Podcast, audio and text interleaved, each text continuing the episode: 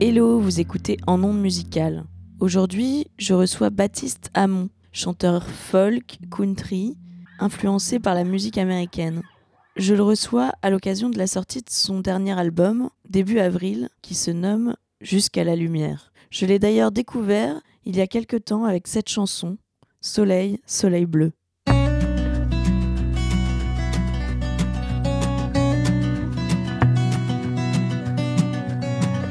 La lune tourne sur ma peau, je ne fais plus l'enfant.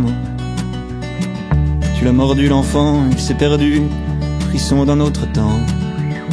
Tu te souviens les rondes, tu te souviens les danses de cette nouvelle France que nous cherchions. À l'ombre du grand saule en pleurs et la groseille de l'été qui me séchait la bouche. Était-ce un rêve? Non, tu te glissais comme un fantôme. Tu m'indiquais les vignes claires. C'était juillet, le raisin couvait son arôme.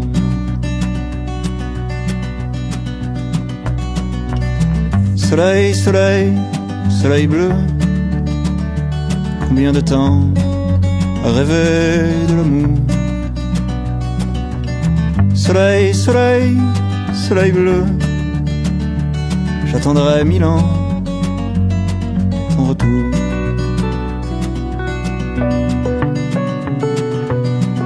de promenade en promenade, nous nous perdions dans les méandres de nos craintes, de nos soupirs, de nos complaintes, de nos espoirs aussi peut-être celui des amoureux seconds, transis par les faux bons, la honte et le chagrin, et par l'espoir aussi peut-être. Soleil, soleil, soleil bleu. Combien de temps à rêver de l'amour? Soleil, soleil, soleil bleu. J'attendrai mille ans ton retour.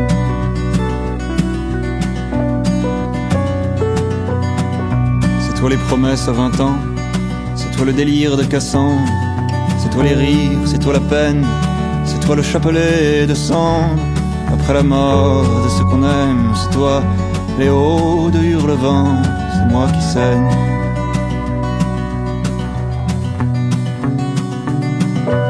Toi les fjords de Norvège, c'est toi la Lone Star d'Abilène, toi la tristesse blonde, la rivière indolente, toi le serein qui s'impatiente, toi la migraine, moi qui te chante.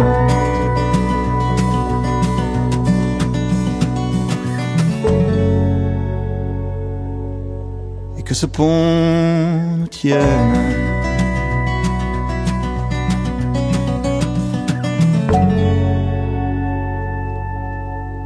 Ton règne vienne.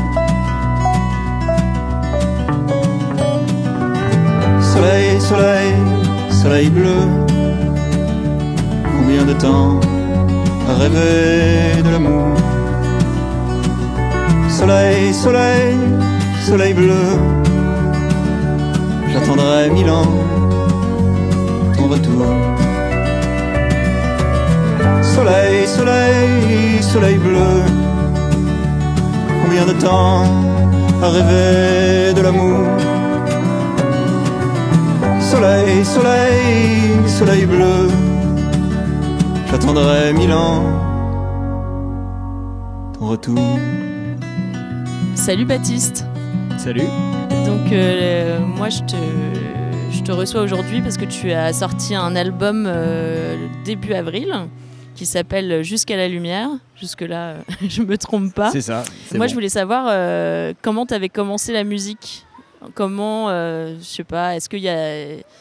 C'est parce que tu écoutais beaucoup de musique euh, Qu'est-ce qui t'a fait faire de la musique? Alors, euh, ça a commencé par euh, le fait de prendre une guitare et d'imiter mes grands frères qui jouaient de la guitare à la maison. Donc, euh, au début, c'était vraiment ça, quoi. J'entendais mes frangins qui, qui reprenaient leurs chansons préférées. Et, euh, donc, euh, voilà, j'ai commencé à jouer de la guitare vers 14-15 ans.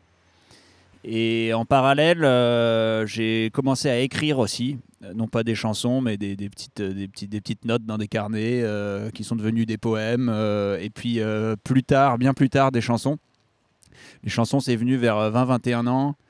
Euh, après avoir euh, découvert un chanteur américain dont je parle souvent qui s'appelle Terrence Van Zandt et qui a été une, vraie révélation pour moi de, voilà je me suis senti proche de son écriture et de sa façon de chanter et de voilà de sa mystique en quelque sorte et, euh, ça m'a donné envie d'écrire des chansons.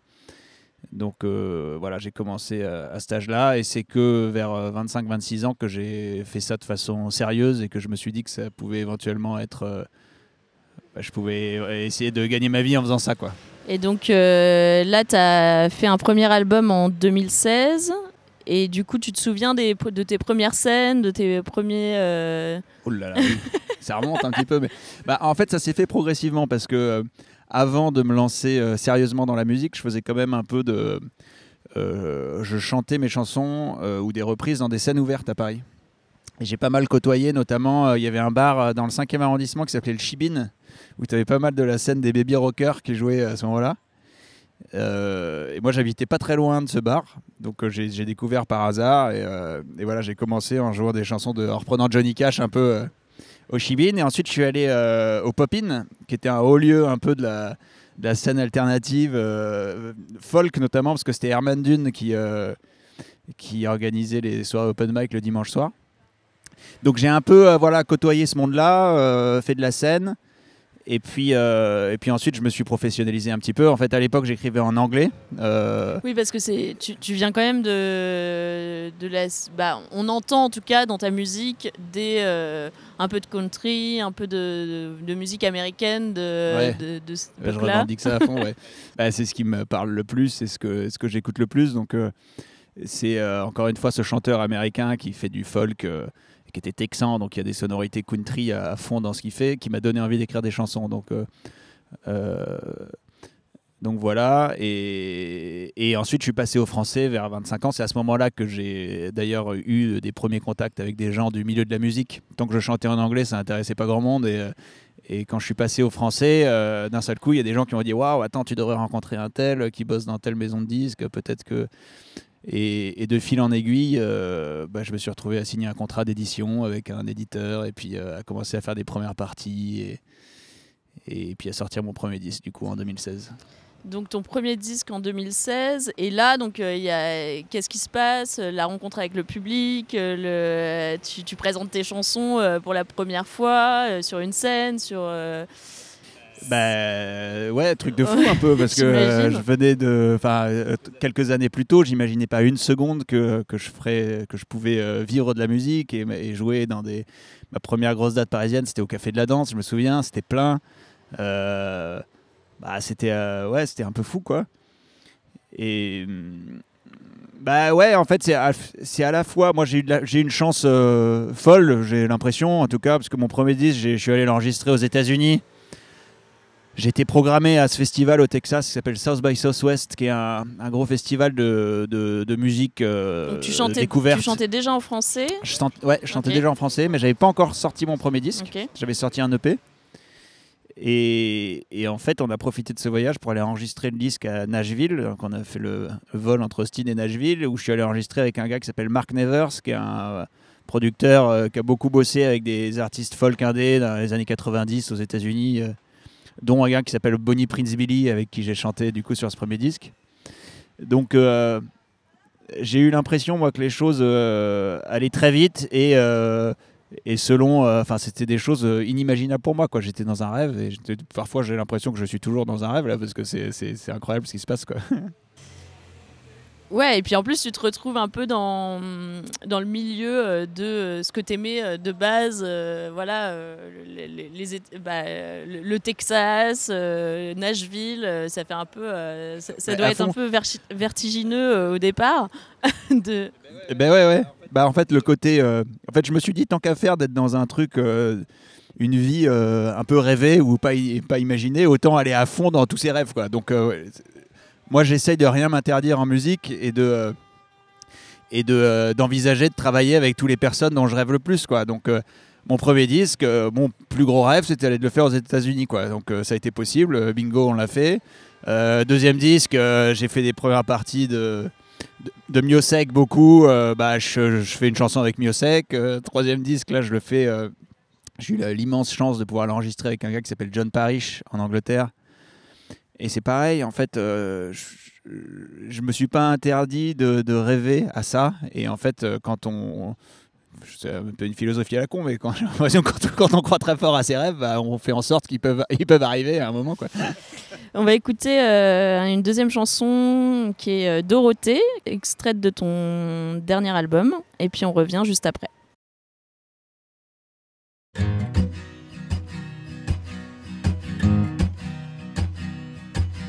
Quand j'ai retrouvé Dorothée, j'étais fin de fait, j'avais bien trop bu, c'est vrai. Elle m'a même pas fait rentrer. Et j'ai rien pu dire, ça pouvait pas être pire, c'était la tempête sous mes pieds.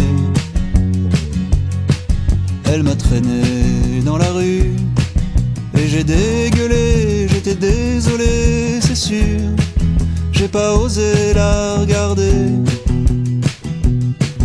Oh mais tendrement elle m'a relevé, alors j'ai murmuré. Je serai ton petit matin et ton cocon fragile. Je serai ton bébé chagrin et ton flocon d'argile. Je serai le goût du whisky sur tes lèvres chaque fois que tu m'étreins.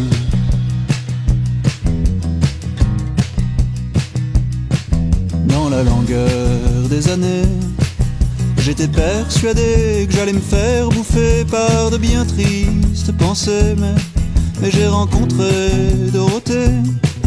Elle m'a pris la main, j'ai compris soudain ce que ça voulait dire d'aimer. Je serai ton petit matin et ton cocon fragile.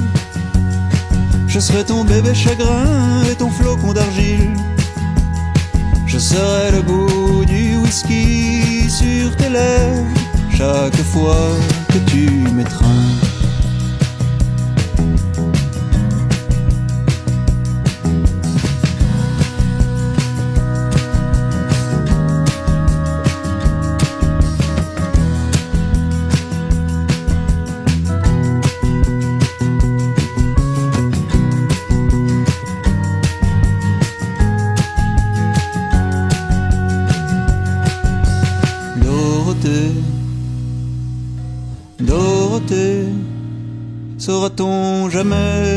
L'on est Où l'on va, sur quel cordon tirer Dorothée, Dorothée, s'il te plaît, ne nous séparons jamais. Je serai ton petit matin et ton cocon fragile. Je serai ton bébé chagrin et ton flocon d'argile. Je serai le goût du whisky sur tes lèvres chaque fois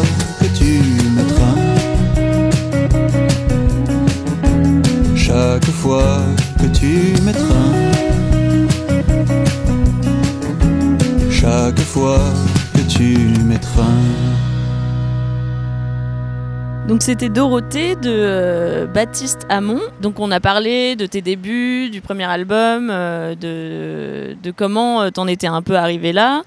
Et euh, là, donc cette année, t'es, euh, là t'es en tournée actuellement. Il y a des concerts qui s'annoncent. Je crois qu'il y a le 5 mai à Lyon. Ouais, tout à fait. Ensuite Lille le 7 et Ouais. la maroquinerie. Donc pour les Parisiens qui nous écoutent le 24 mai. Ouais, c'est ça. Et Schiltigheim entre euh, Lyon et Lille le 6 mai. Ok, donc la banlieue strasbourgeoise. euh, Absolument. ouais. Et Draguignan le 13 mai, j'en Eh ben, tu connais bien tes dates. tu disais que tu croyais euh, vachement à tes rêves et puis ça arrivait. Et est-ce que toi, tu as des envies euh, de, euh, de collaboration euh, un peu euh, soit rêvées, soit euh, possibles euh, Euh, alors, euh, il m'en reste des envies de collaboration parce que j'ai eu la chance aussi de pouvoir déjà euh, collaborer avec pas mal de, gens.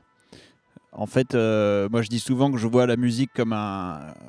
c'est un peu l'approche folk américaine, mais pour moi c'est un partage. Donc moi quand je fais un quand je fais des concerts, j'invite des gens sur scène. euh, quand je fais un disque, j'aime bien inviter une, deux ou trois personnes à venir faire soit des duos. les pompiers. soit euh, soit bah, des backing vocals ou soit même un- des fois c'est un petit un solo de quelque chose. Euh, J'aime bien cette idée d'inviter les copains ou, euh, ou des gens à qui on veut rendre hommage sur, sur les disques. Donc je ne sais pas encore qui seront mes prochains invités, mais il y en aura. Mais voilà, j'ai- je, je me sens très chanceux d'avoir pu bosser avec euh, euh, Bonnie Prince Billy sur mon premier disque. Euh, j'ai eu Miosek euh, sur mon deuxième disque. Là, j'ai une chanteuse norvégienne qui s'appelle Anne Brun, dont je suis fan depuis hyper longtemps et qui a, qui a bien voulu venir chanter avec moi. Et que- sur une comment chanson. se passent ces, ces rencontres-là Parce que justement, la chanteuse norvégienne, là, euh, tu, tu tu as proposé quelque chose euh, euh, Ouais, en fait j'ai écrit, donc c'est une chanson qui s'appelle Laughter Beyond the Flames, qui est sur, qui est sur le disque, et je l'ai écrite très peu de temps avant de rentrer en studio. Je savais pas encore si elle allait être sur le disque ou pas, et puis en fait en studio, je l'enregistre en guitare-voix avec John Parrish, et puis, puis on trouve que ça fonctionne bien, et, là je me suis tout de suite dit, ah je pense que ça marcherait même encore mieux avec, euh, avec une voix féminine dessus. Et, j'ai tout de suite pensé à Anne Brun, qui est une des chanteuses euh, qui qui, dont la voix me touche le plus. Et puis il y avait ce petit clin d'œil, euh, parce que j'ai vécu pendant deux ans en Norvège il y a, à la fin des années 2000. Et c'était un moment où j'écoutais j'écoutais en boucle certaines des chansons d'Anne Brun. Et, et, et je, voilà, j'ai pas mal la, la- la nostalgie de, ce- de ces, de ces moments-là euh, parfois. Et donc euh, voilà, c'était un, un clin d'œil que, donc on l'a contacté avec John Parrish et elle a répondu tout de suite euh, super, la chanson est chouette. je vous envoie quelque chose dans les d'ici la fin de la semaine quoi. Comme quoi, faut oser. euh, Il faut oser à fond. euh, donc là, tu as cet album Jusqu'à la lumière que tu emmènes en tournée euh, un peu dans toute la France. Euh, qu'est-ce qu'on peut, euh, qu'est-ce qu'on peut te souhaiter, toi, euh, pour euh, 2022 et pour, pour l'avenir? Bah, que, que la vie continue d'être euh, plutôt belle, qu'il fasse beau. et euh, non mais en fait euh, je suis je me sens profondément chanceux de pouvoir faire ce métier, de pouvoir vivre de de l'écriture et du chant et de la scène. On a été privé euh, de, bah, concerts pendant deux ans, là, deux ans et demi, et c'était, pas évident. Et ça a été, euh, bah, c'était, je me rends compte, un véritable manque, quoi, l'impossibilité d'avoir un rapport direct avec le public. Et là, les concerts reprennent. euh, il y a un peu d'embouteillage, mais les, con- les concerts reprennent. Et, moi, voilà, j'ai ma première date dans pas longtemps, et c'est, c'est hyper excitant et j'ai hâte en fait c'est une partie tellement importante du, du métier et du, et du plaisir de faire ce métier que euh, vivement que voilà que, que les choses reprennent et donc vous pouvez me souhaiter euh, bah, plein de dates. Comment tu as vécu ça d'ailleurs, euh, ces deux ans de Covid là Et je sais que pour certaines personnes, ça a été presque un vivier de création, de se retrouver tout seul et finalement de- d'essayer de, faire de la musique, euh, même si on ne pouvait pas la partager avec les autres, euh, d'écrire, euh, de, de, voilà, de, de penser à, après, quand on pourrait re- refaire des concerts, etc. Est-ce que toi, c'était. Comment ce moment-là? C'est là que tu as écrit ton, ton dernier album ou... en partie je l'avais écrit en partie avant et, euh, et ça n'a pas tari l'inspiration c'est à dire que j'ai- écrit même euh, d'autres choses sur d'autres registres après Euh, j'ai également eu la possibilité, j'ai sorti un petit disque, un petit EP il y, a, six mois, une collaboration avec Bar- Barbagallo, Julien Barbagallo, qui est un super copain qui, vit en Australie. Il joue avec un groupe qui s'appelle Thème Impala, donc il est jamais en France. Et, et, du coup, on s'est dit, euh, pendant le confinement, on a commencé à faire des allers-retours de petits bouts de chansons euh, que je lui envoyais, euh, qui retravaillait, qui, qui produisait. Et, euh, et donc ça a permis, je pense qu'on n'aurait jamais fait ce disque s'il n'y avait pas eu le, confinement. Donc ça a permis d'innover parce qu'on n'était pas... il fallait absolument qu'on trouve des moyens de continuer à, à- bah, faire ce qu'on aime faire, quoi. À défaut de pouvoir faire des concerts. Alors moi j'ai fait quelques concerts euh, sur Facebook, tout ça, ça je trouvais que c'est pas trop bon. C'est vrai, c'est super. Euh, particulier. qu'on peut rien faire d'autre, Ouais. quoi. Mais c'est- Pff, ça y est, je trouvais qu'il y avait quelque chose d'un peu triste. Même si au fond les gens étaient très contents de, de retrouver au moins ce lien-là avec nous. Donc, euh, Oui, parce que ça manquait vachement. On a quand même eu euh, une saison culturelle presque anéantie pendant un ouais. an.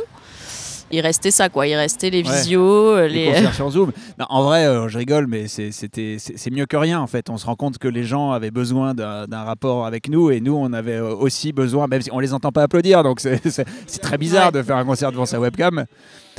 Mais, euh, mais voilà, ça remplacera jamais euh, un, un concert, un vrai concert devant des gens qui applaudissent, euh, dont on sent la réaction, on sent s'ils aiment, s'ils aiment moins, euh, ils viennent nous voir à la fin du concert pour nous acheter un disque. Et ça, c'est il y a, il y a- il y a que ça de vrai quoi. On va écouter un dernier morceau, c'est Je m'abandonne à toi. On revient ensuite.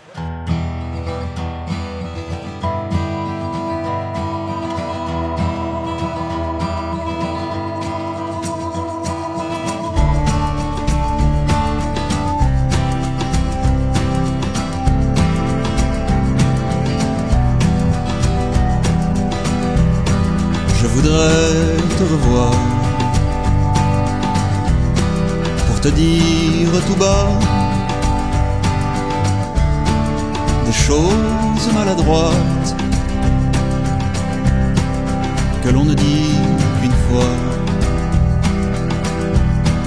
mais te les dire à toi et t'ouvrir grand mon âme pour t'offrir enfin tout, tout ce qu'il faudra. Les rires, la flamme, je m'abandonne à toi, je m'abandonne à toi. Oh.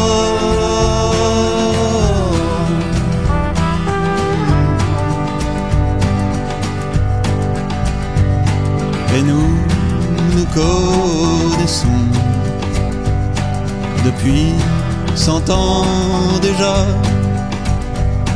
Oui, nous nous dirons tout, nous ne faiblirons pas. Je me plierai à tes ordres, je serai fou de toi au à la discorde. Je dirais, souviens-toi, les rires, la flamme. Je m'abandonne à toi, je m'abandonne à toi. Oh.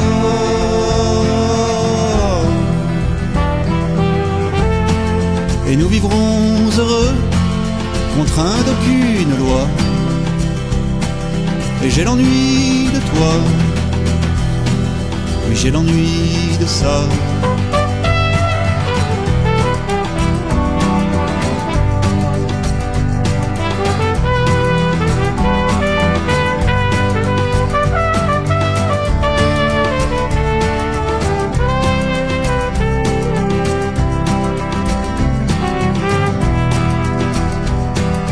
Rires, la flamme, je m'abandonne à toi, je m'abandonne à toi. Oh.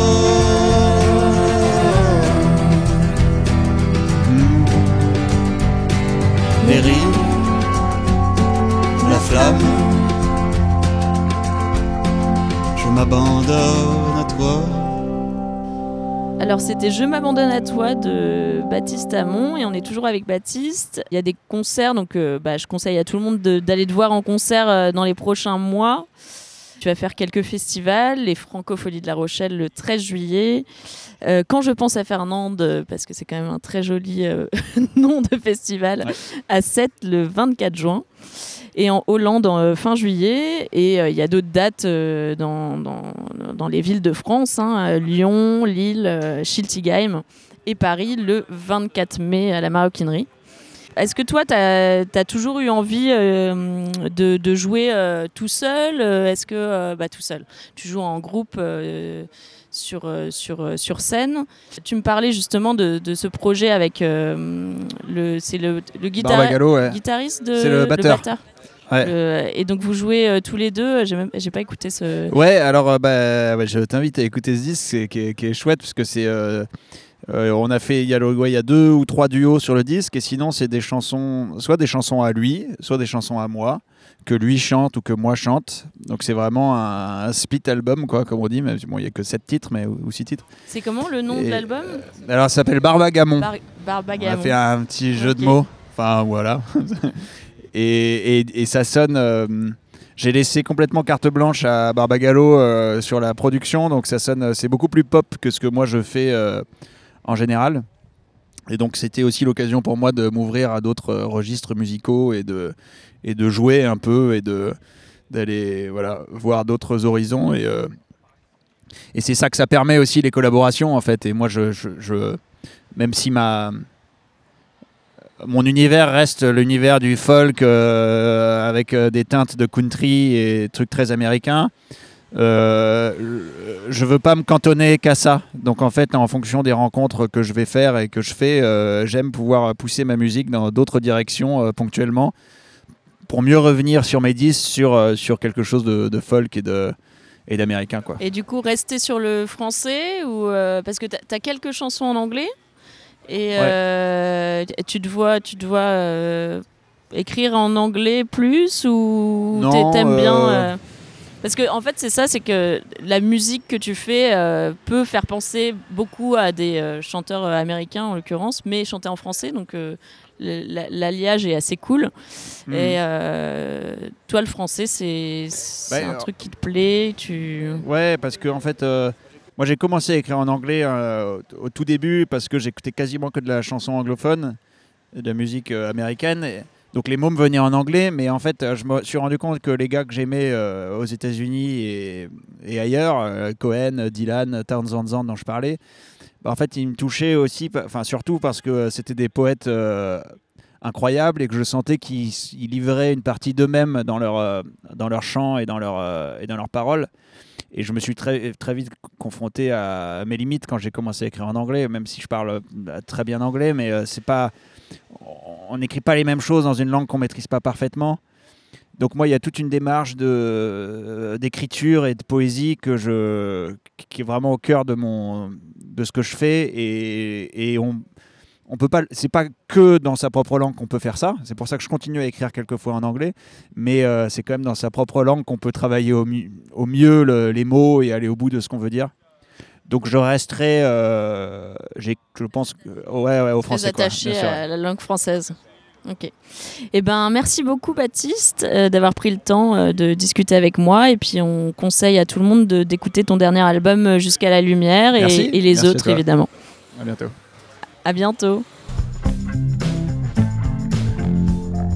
Vous venez d'écouter le neuvième épisode d'En Onde Musicale et je vous remercie de le suivre. Si vous avez des envies, des idées, des questions, n'hésitez pas à me contacter sur Instagram ou sur Facebook. Je vous répondrai avec plaisir. Pour la suite, nous retrouvons Théodora très bientôt et je vous remercie de noter le podcast si vous avez apprécié celui-ci sur les plateformes Spotify, Apple Music ou Google Podcast. À bientôt.